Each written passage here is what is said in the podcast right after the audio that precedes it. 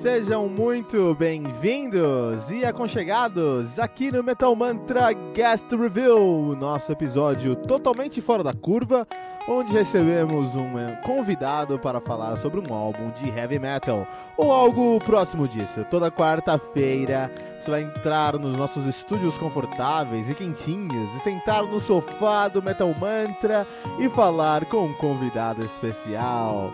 Nos mande suas perguntas, sugestões, críticas, correções, elogios ou quaisquer outros comentários através do nosso e-mail, que é o metalmantrapodcast@gmail.com, Facebook, Twitter ou Instagram, que é arroba metalmantrapod, ou através do nosso Anchor FM, que é o anchor.fm barra metal sagrado. E fique agora com mais um episódio do Metal Mantra Guest Reveal.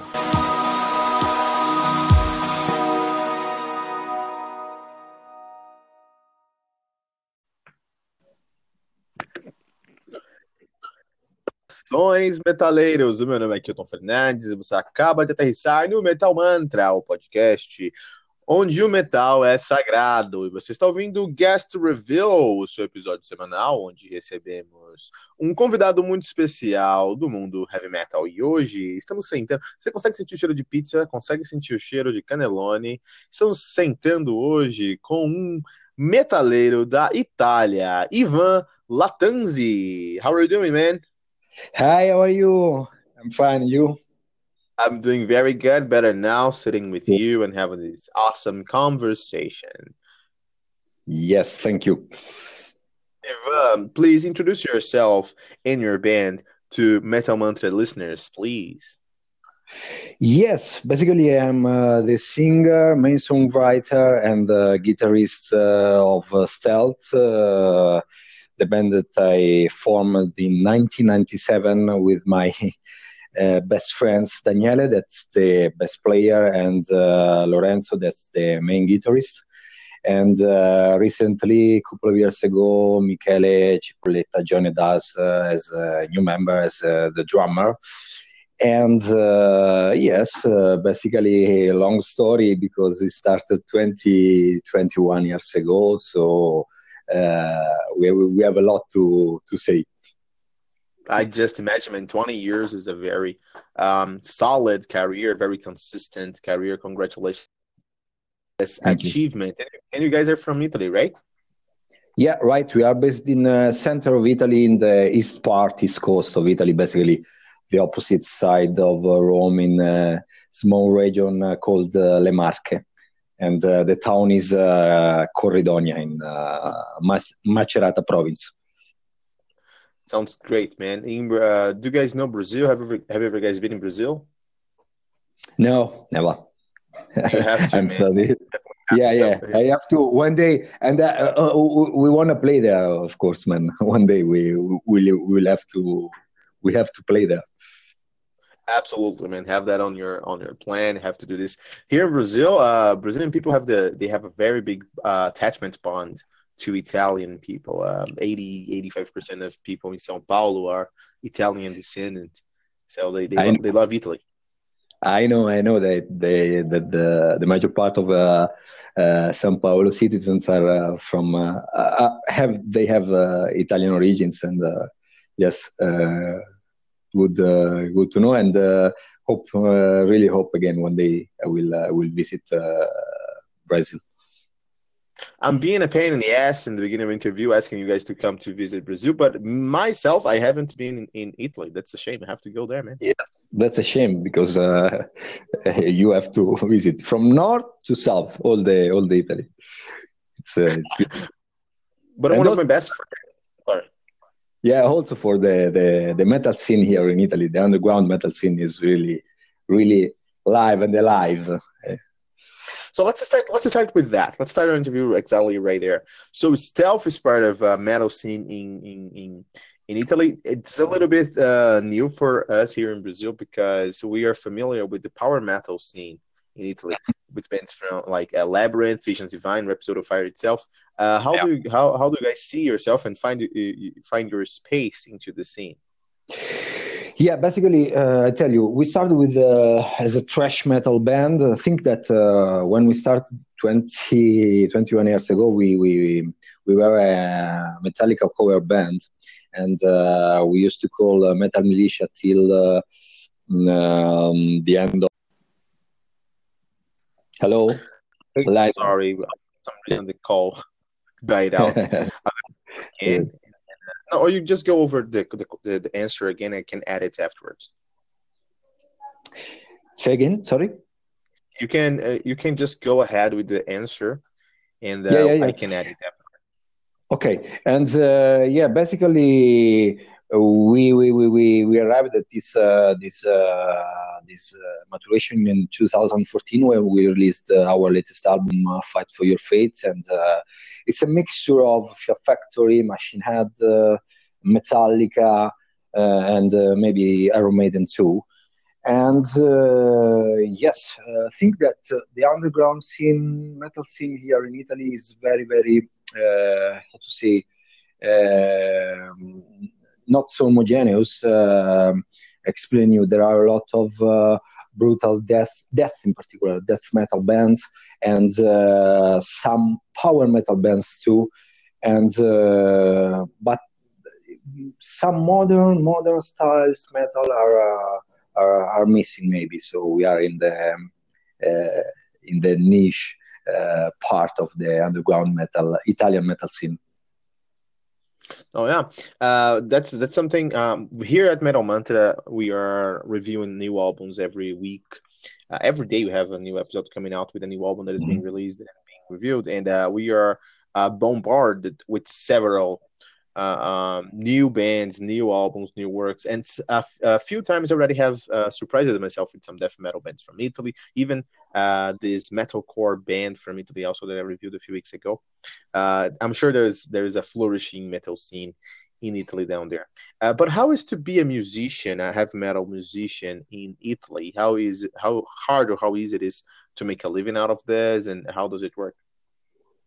Yeah, it's uh, to be honest, it's uh, very hard. It's not so easy because, uh, particularly here in the in the province of, uh, of Italy, in a small region, in a small town, in a small province, uh, because um, to find some interesting gigs uh, to see and to play, you have to you have to move the major part of the times, and you have to reach to Rome or Milan or Bologna in the north uh, northeast of, uh, of the of the country, and uh, so it's not it's not so easy, and that's why we recently stopped with our live gigs um, for a, for a bit because we want we want to um, to be sure that uh, the, the, next gigs here in Italy will be uh, will be worth in the, the basically we will uh, will be will be cool and uh, we will be for the worth. I mean, no. So nothing now. Uh, it's not uh, answering your your, uh, question. It's not. Uh, it's not easy at all.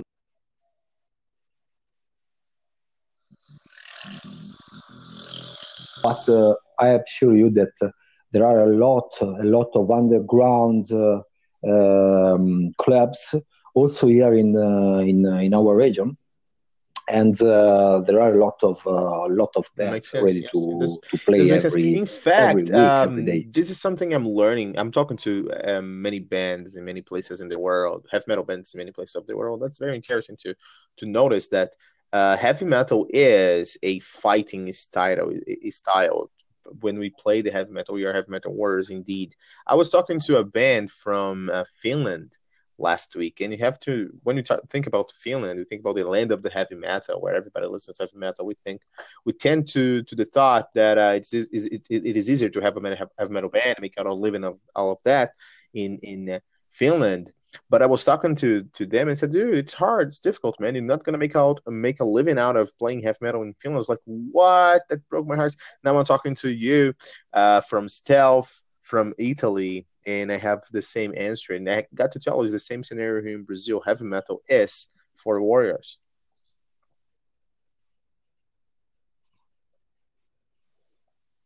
Yeah, of course, of course, it's for uh, for warriors, and uh, you you you have to um, you must uh, for for your band. Uh, you have to reach to your goals, to your aims. Um, you have to uh, to grow up during the years, during the during your recording, during during your albums and uh, I'm sure. Yes, I'm sure it's for. It's uh, but on the other for, hand, I think that for, makes the the whole genre be a lot more honest, and the bands they play what what they love to play, and not actually what what helped them make money. That's a very positive uh, side from this, from the scenario.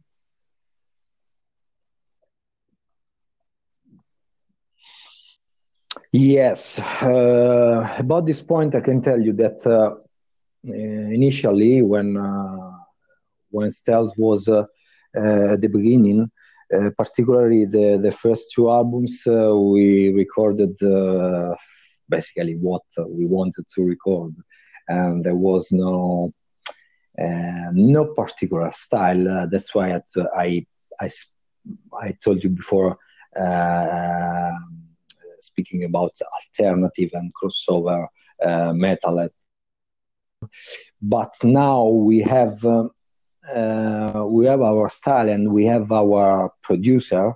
Uh, that's an Italian uh, guy, Simone. That's uh, it's a very, very, very good uh, producer. And um, I think that the next step for for for the metal is is to achieve a, a, a global global sure sound, global quality of the sound. You mean, uh, yeah. I think it's uh, um, that's a very uh, this is the next step for uh, this uh, general definitely. Uh, I would I would like to talk a little bit more about uh, Stealth itself, your band. Uh, I was listening to your to your material, and uh, uh, I would like to understand how do you see the musical transformation you guys went through from early uh, moments of your career into right now. First of all, you guys have a very long, a very long discography. I think five or six albums plus EPs, right?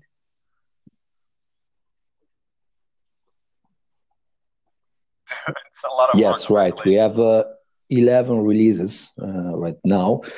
Uh, yeah, yeah, yeah. Thank you. We have two EPs, one single, one live album, uh, three unedited, unedited albums and uh, one medley and uh, one DVD uh, to celebrate our 20th anniversary.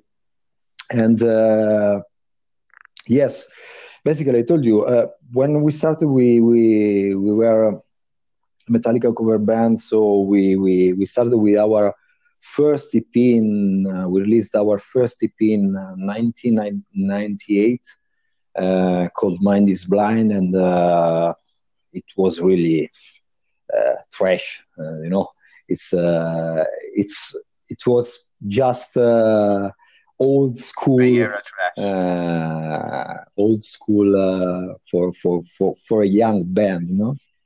Yeah yeah yeah old school for a young band. Then uh, with our first and second album we moved to crossover alternative so we we had um, these uh, hard rock and uh, uh, some metalcore influences. And yes, basically, then we, we, we, we started in 2010, just after our um, Ukrainian tour. Uh, to write the new material for uh, our latest album, Fight for Your Fate. And uh, yes, basically, uh, there we we changed our uh, uh, our style, our vision of of the of the band of the metal music for us, and we started to write um, and we started to write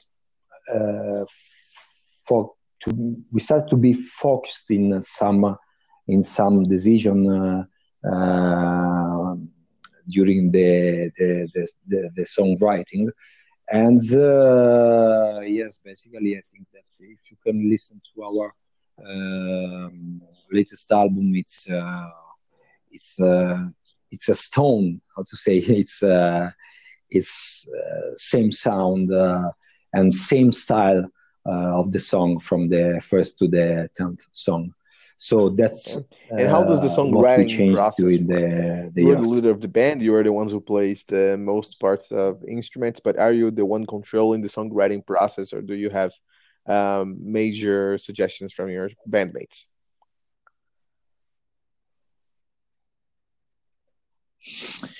Yeah, seventy percent, eighty percent of the songwriting it's uh, it's mine.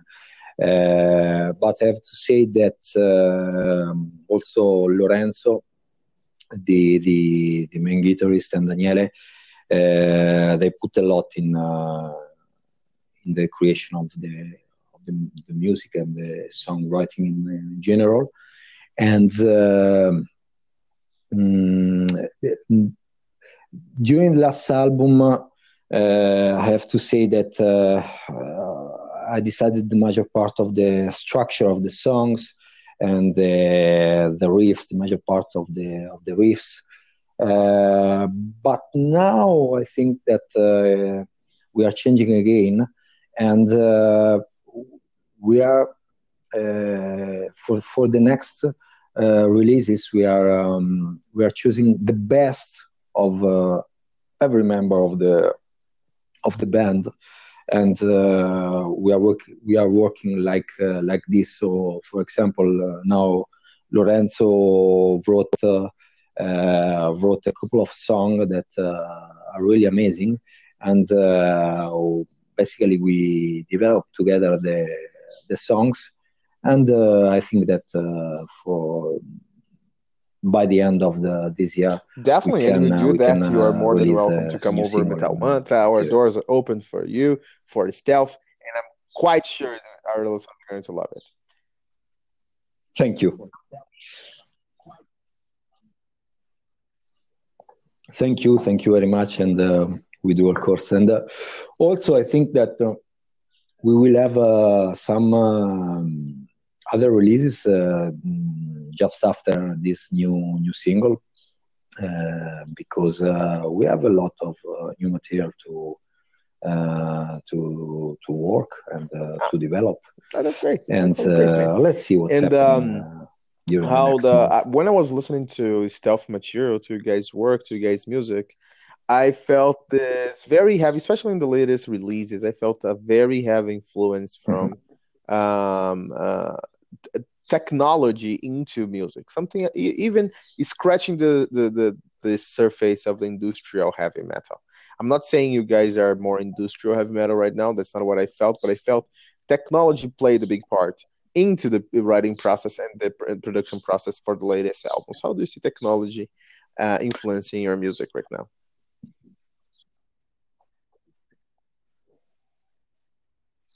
Okay i tell you. Uh, in the lat- our latest uh, release, that's uh, the remix uh, album of our uh, unedited album, "Fight for Your Faith." Listen a lot of technology, and I think that our next step will be in that direction. I'm studying about that, and I think that uh, uh, there will be there will be a, a surprise uh, during the next months uh, with uh, with our new releases. And uh, you are right. Yes, in our latest release, um, "Fight for Your Faith," the the remix one, of course, it's a remix, so the, there is a lot. There is a lot of, of electro electro new wave stuff.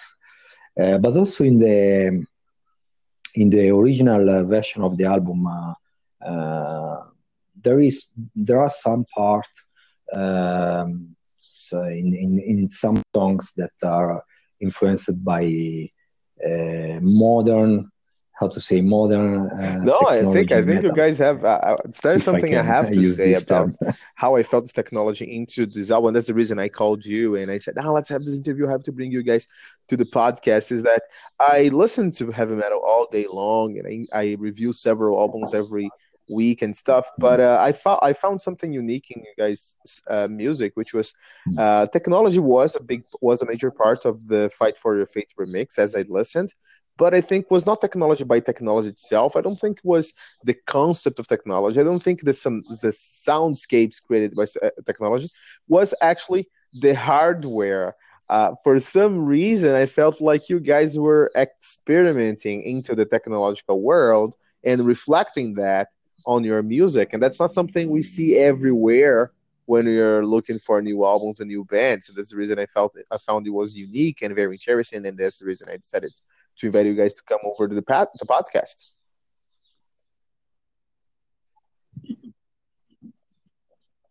You're, you're right. And uh, uh, I tell you one thing.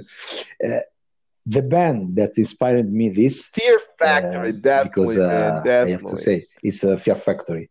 If you remember well, uh, if you remember well, 20 years ago when uh, they released uh, no more than 20 years ago because it was 1994 95 sure. i think they released um, uh, Demanufacture and after that after a couple of, after uh, one year or a couple of years they released this um, uh, manufacture that was uh, the, the, the, basically the remix uh, version of the of the, ma- Demanufacture and that inspired me a lot. And uh, yes, you are right. Uh, we, we, we, we are into, into that. And I think that we will develop this uh, in the future. so stay tuned, guys, and uh, it will be a surprise for you. For the sound, I mean, uh, we are we are tuned already, the sound and the, we are following the, you guys everywhere. And please come over, uh, Metal Ones, wherever you feel comfortable to uh, Ivan, I think we're coming to the end of our interview right now, and I would like to understand if you, uh, well, uh, if you have any message to share with our listeners, please. That's your time.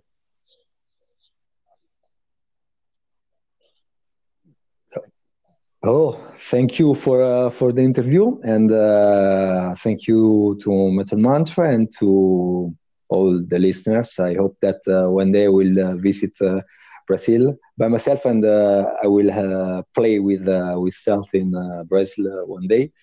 And so stay tuned. and, and how do how do my how stay do metal, metal stay get to contact you guys online? Where where do they can where can they listen to you guys music and stuff? You you can check our official website www stealthattack.it. There is uh, there there is a, a free streaming of uh, all our uh, songs and release, so you can uh, you, you can check the the website and uh, fantastic can, man. It's a pleasure to receive you here. And uh, e se você quer, um, prazer estar aqui com o Ivan Latanzi do Stealth. Se você quiser é, ouvir as músicas que nós deixamos nesse episódio, as músicas do Stealth, você precisa correr lá no seu na sua loja de aplicativo, baixar o Anchor FM, Anchor.fm, instalar no seu celular, procura em ouvir por Metal Mantra, dá um favorite pra gente e pronto, você vai nunca mais vai perder nenhuma atualização do mundo do heavy metal e vai conseguir ouvir todas as músicas que deixamos no episódio na íntegra. E não deixe de compartilhar esse episódio com todos os seus amigos metaleiros usando a hashtag, hashtag Metal Mantra.